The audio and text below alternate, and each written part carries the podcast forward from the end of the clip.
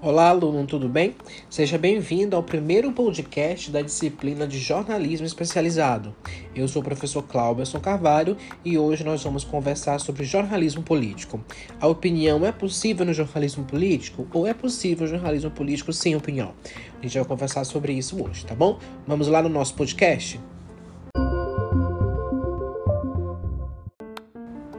Bom, meninos, então qual é o conceito de jornalismo político? Segundo Martins, o jornalismo político corresponde à área do jornalismo especializado que faz a cobertura da política em âmbito local, regional, nacional e internacional. O jornalismo político faz a cobertura das casas parlamentares, né, em todas as esferas do poder. Então nós temos a cobertura nas câmaras municipais, das assembleias legislativas e do Senado no Distrito Federal, não é em Brasília. Então, o jornalismo político faz a cobertura do que está sendo feito na no legislativo. Exatamente porque no legislativo você tem a representação política, né, que eles conquistam a partir do nosso voto, e exatamente no legislativo acontecem os trâmites que vão interferir na nossa vida cotidiana. O jornalismo político tem como função apresentar para a sociedade como anda a gestão do dinheiro público, como anda o funcionamento da máquina pública. Afinal de contas, a máquina pública responde pela população e somos nós quem pagamos os impostos para a formação de dinheiro de recursos que devem ser destinados às nossas áreas prioritárias, como saúde e educação, não é? Então, a função do jornalismo político não é convencer o leitor, né? A gente tem que sempre separar isso.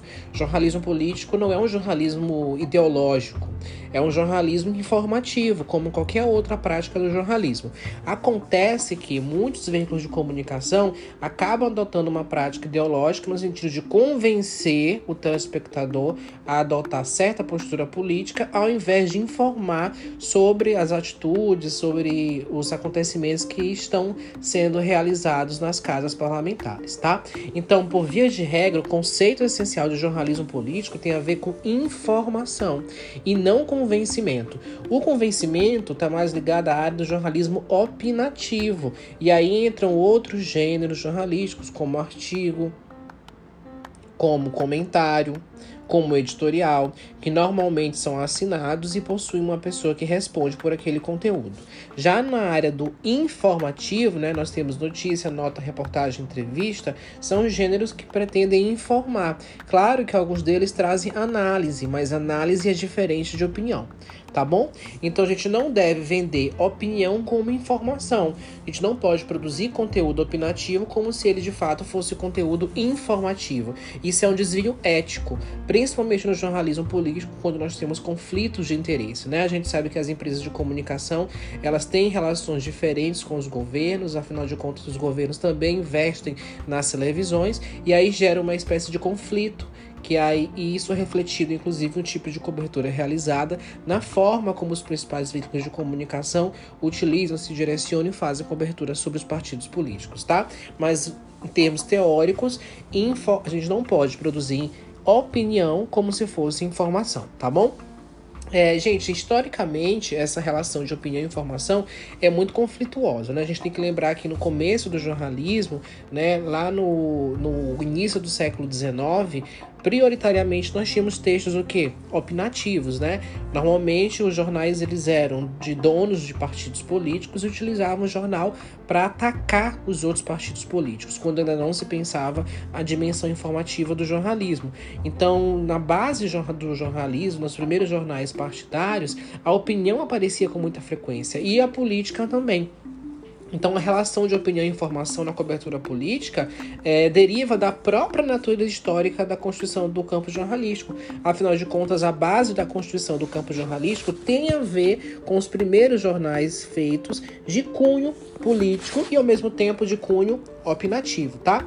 Já no final do século XIX, início do século XX, aí nós temos a, a hegemonia da informação, ou seja, a gente tem a transição do jornalismo partidário, jornalismo político, para uma transição do jornalismo informativo, quando a função da imprensa passa a ser informar, ou seja, relatar os fatos que, que aconteciam no nosso cotidiano. E aí entra a dimensão informativa com gêneros ligados aos fatos cotidianos, tá bom? Então essa transição aconteceu no final do século XIX para o século XX com o modelo hegemônico da dimensão informativa. E a, a gente é óbvio que não acabou o jornalismo partidário, o jornalismo político, né? Mas ele ficou menos escrachado. Só para vocês terem um exemplo, olha, um exemplo de uma manchete do jornalismo político partidário, né? Pistoleiros getulistas prontos para acabar com o povo. Isso é uma notícia, não é publicada no jornal Tribuna da Imprensa em 1950. Olhem como acontece, não é? Como a gente tem aí pistoleiros prontos para atacar o povo. Já em 2002, um exemplo da dimensão informativa, pesquisas indicam Lula presidente. Então, a gente já começa a informar os fatos com base em fontes, né? Pesquisas realizadas, a gente já tem essa indicação das fontes, indicação de pesquisas que nos ajudam a compreender esse cenário, tá bom? Então, essa medição, é, mediação informativa ampliou o campo de atuação do jornalismo que se viu livre botem muitas aspas aí nesse livro, né, do poder de intervenção do Estado. Então, quando a gente fala de mediação informativa, a gente tem o foco principal no cotidiano e a gente tem a não é negação, não é, mas esse lado ideológico ele fica em segundo plano, embora a gente saiba que ainda é muito presente, principalmente em veículos de comunicação cujos donos são uh, famílias políticas, tá?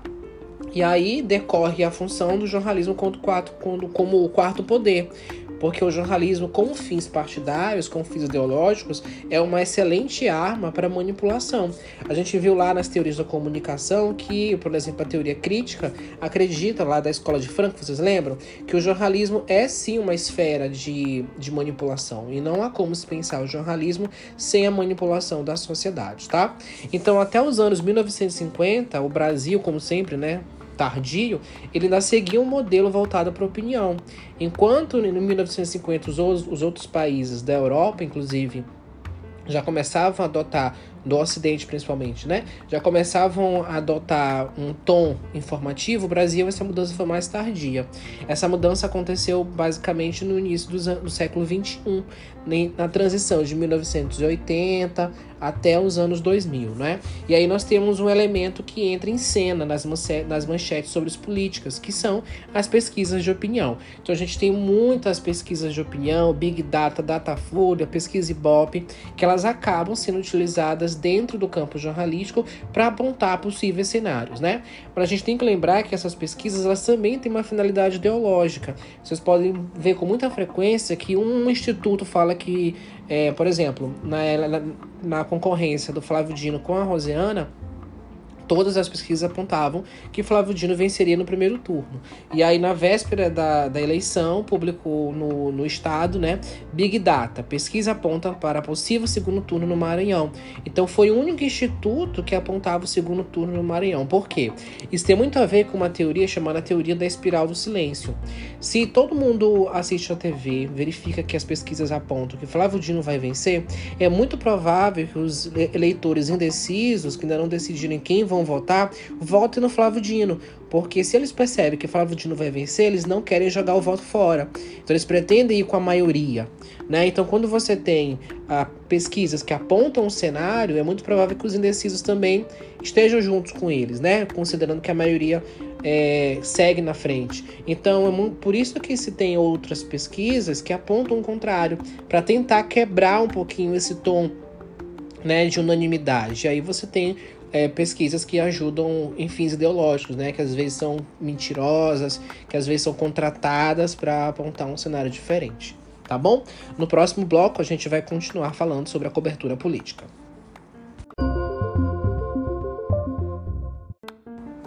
Bom, gente, em termos práticos, né, o ideal é que hoje os jornais eles busquem exercer um tom de neutralidade, embora a gente saiba que a neutralidade não é tão possível assim no jornalismo, né?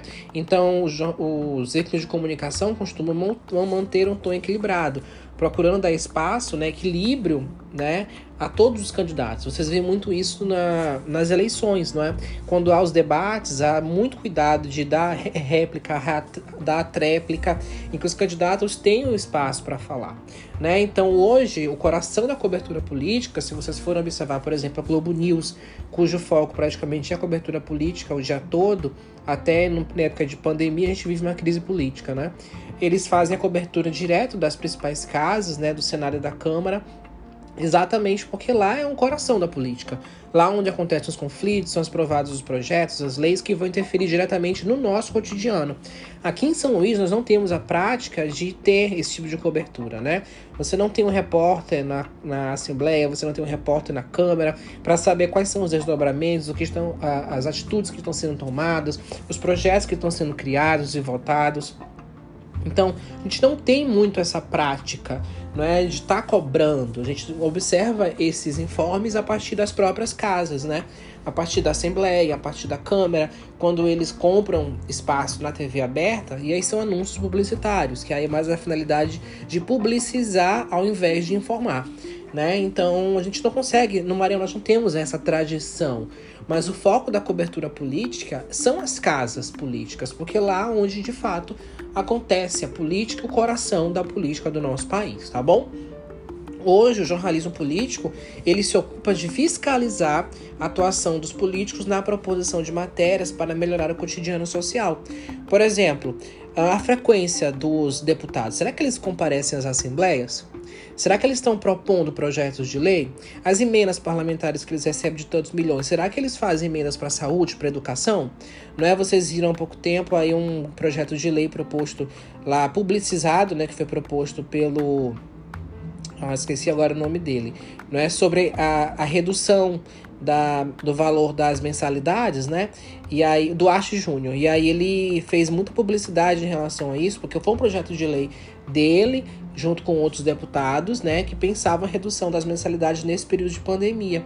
Então, vocês viram inclusive a repercussão disso nos jornais, né? Isso faz parte do jornalismo político observar os projetos de lei que estão sendo criados para beneficiar a gente. Afinal, a política é aquilo que é do povo, não é? E é voltado para o nosso cotidiano. Então, a política, a gente não é só falar Uh, da vida do, dos políticos, dos conflitos, mas é falar do que eles têm feito ou do que eles deixaram de fazer, tá bom? Então, onde é que a gente acha isso? Onde é que a gente encontra esses projetos de lei? Onde que a gente encontra os projetos vetados, as propostas, as emendas? No Diário Oficial. A gente não tem o hábito de acessar o Diário Oficial, não é? mas é lá que acontece essa publicação. Por um princípio público chamado de publicidade, os atos públicos eles só passam a ter sentido quando eles são publicados. E eles são publicados no chamado Diário Oficial. Ou seja, são publicados em, em, em, publicações, né, publicados de fato nas publicações oficiais que a gente chama de diários. A Câmara tem a sua, a Assembleia tem a sua, então todos os dias são editados diários com essas informações. Se não forem publicadas nesses diários, elas não têm efeito, exatamente pelo princípio da publicidade dos atos públicos. Eles só passam a ter validade quando eles são publicados e tornados de domínio público. Então, muitos jornalistas eles ficam acessando todos os dias os diários, né, verificando que é publicado que não é publicado, quem compareceu quem não compareceu, exatamente para ter uma dimensão do próprio trabalho dos jornalistas, né? Inclusive nas licitações, o que são licitações? São concorrências abertas para contratação de empresas que vão fornecer serviços para os órgãos públicos. Aí tem muita fraude, né? Às vezes você tem conflitos de interesse, eu quero contratar tal empresa. Então o jornalista fica observando o diário oficial para ver se ele encontra algum resquício. Vocês lembram uh, que houve aqui em São Luís, né, um período em que o Maranhão estava fazendo uma licitação para comprar lagostas, né? Lagostas, uísque, vinhos. Então, o que que a imprensa fez? A imprensa foi atrás, olhou no no, no, Diário Oficial do Estado, não é isso, em 2004, essa um milhão para comprar lagosta né, e ração para peixe. É uma coisa completamente imoral. Se não fosse o Diário Oficial, né, se não tivesse publicado no Diário Oficial e o jornalista não estivesse verificando, pesquisando isso, como que nós saberíamos? Então, há necessidade do jornalista político conhecer o Diário Oficial e saber o mínimo possível, não é, das leis, conhecer os trâmites das leis na administração pública. Não é? Por exemplo, o princípio da, da publicidade é um dos cinco princípios públicos, que é legalidade, impessoalidade, publicidade, moralidade e eficiência. Então o jornalista precisa conhecer como é que funcionam os trâmites dos processos nas casas públicas, né? Então, gente, hoje o jornalismo político, nas nossas sociedades democráticas, né, hoje nós vivemos uma democracia, é exatamente permitir ao público o direito de informar em grande escala e de ser informado. O público precisa ter conhecimento das coisas que acontecem, né? A gente costuma esquecer muito fácil os políticos em que nós votamos nas últimas eleições, mas o que eles têm feito? E aí cabe ao jornalista político verificar e cobrar a, a, o exercício dessas atividades, né? Então, e aí, professor, como é que o jornalista político deve se relacionar com as fontes? A gente tem sempre lembrado dos conflitos que há entre as fontes, os políticos e assessores, né? Todos os políticos eles têm interesses e objetivos lealdades e inimizades, ambições e ressentimentos. Então você precisa conhecer esses laços, né? O histórico de cada político, porque ele pode não gostar de alguém, pode estar falando mal de alguém, porque ele não tem um bom relacionamento. Então é importante, por isso que muitos jornalistas políticos são só focados em política, só cobrem política, porque eles conhecem muito bem esse contexto das casas, né? Para reconstituir o que aconteceu nos bastidores, o jornalista é obrigado a se basear em relatos de segunda ou terceira mão. E aí nós temos as fontes em off, não é? Por exemplo, fontes que estão em reuniões e passam informação em off para a imprensa. As, as reuniões fechadas, né? Inclusive aquela que o Bolsonaro uh, mencionou a interferência, a possível interferência na Polícia Federal. Algumas fontes estavam lá e comunicaram que de fato houve isso. Então o jornalista acaba tendo é, ouvir uma fonte de segunda ou terceira mão, exatamente porque nem sempre tem acesso a essas, essas informações, né? E as fontes sempre estão interessadas a falar quando outras pessoas já falaram. Então, se você vai entrevistar um político e menciona que outro político já conversou sobre isso, ele fica mais interessado, porque ele não quer ficar para trás, ele quer mostrar a opinião dele, quer também entrar em evidência, né? Então, o grande, a grande relevância, o, o grande ponto chave da apuração do jornalismo político é fazer a triagem do material bruto, identificando os pontos consistentes, as invenções e as questões ainda obscuras e confusas, né? E aí, gente, a máxima no jornalismo político é a seguinte: nem tão distante que se perca a informação, nem tão perto que se perca a independência. Ou seja, eu não posso ficar tão perto do, do político para não tornar uma relação de amizade e haver uma relação de de dependência e não posso ficar tão distante porque eu posso perder de foco a informação, não é? eu posso não ter contato mais com eles. Então o jornalismo político precisa ter essa relação, não é de proximidade e distância, é uma relação de fato de equilíbrio. A mesma coisa acontece com os assessores. Os assessores estão a serviço dos seus políticos, né? Eles são jornalistas, mas estão ocupando a função de assessores. O assessor não visa, não visa mais a sociedade como o jornalista faz, ele visa o seu cliente. Então ele tenta a todo custo plantar notícias dos seus assessorados nos veículos de comunicação. Por isso que a gente tem que ter muito cuidado com o relacionamento com os assessores, porque eles visam o interesse dos assessorados e não interesse público, que é a visão do jornalista que trabalha em veículo. E aí muito cuidado com os assessores de imprensa, tá bom? Então essa é a relação que se estabelece entre assessores e jornalistas, lembrando que a apuração do jornalismo investigativo é uma apuração feita normalmente em loco, não é com base na, nas publicações do Diário Oficial.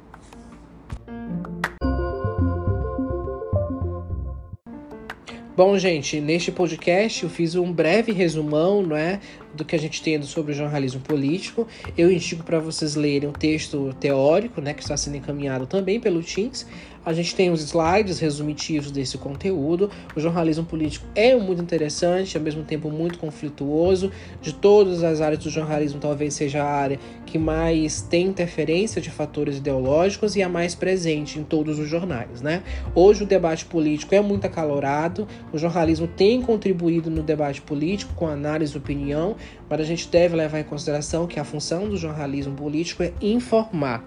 Opinião entra no segundo plano, que é o jornalismo opinativo, que entra, claro, no jornalismo político, mas deve ter seu espaço bem destinado. Informação não é opinião, a gente não pode vender é, opinião como se ela fosse informação. Isso é um desvio ético e cabe a gente tentar neutralizar, se que é difícil, as barreiras ideológicas no processo de comunicação do jornalismo político, que é fundamental para a sociedade entender o que se passa, não é com dinheiro público, o que se passa na gestão pública, o que se passa nas organizações parlamentares, já que nós somos os eleitores e nós somos as pessoas a quem devem ser destinado todo o recurso e todo o dinheiro público, tá bom? Espero que vocês tenham gostado do podcast e a gente se vê na nossa próxima aula. Tchau, tchau.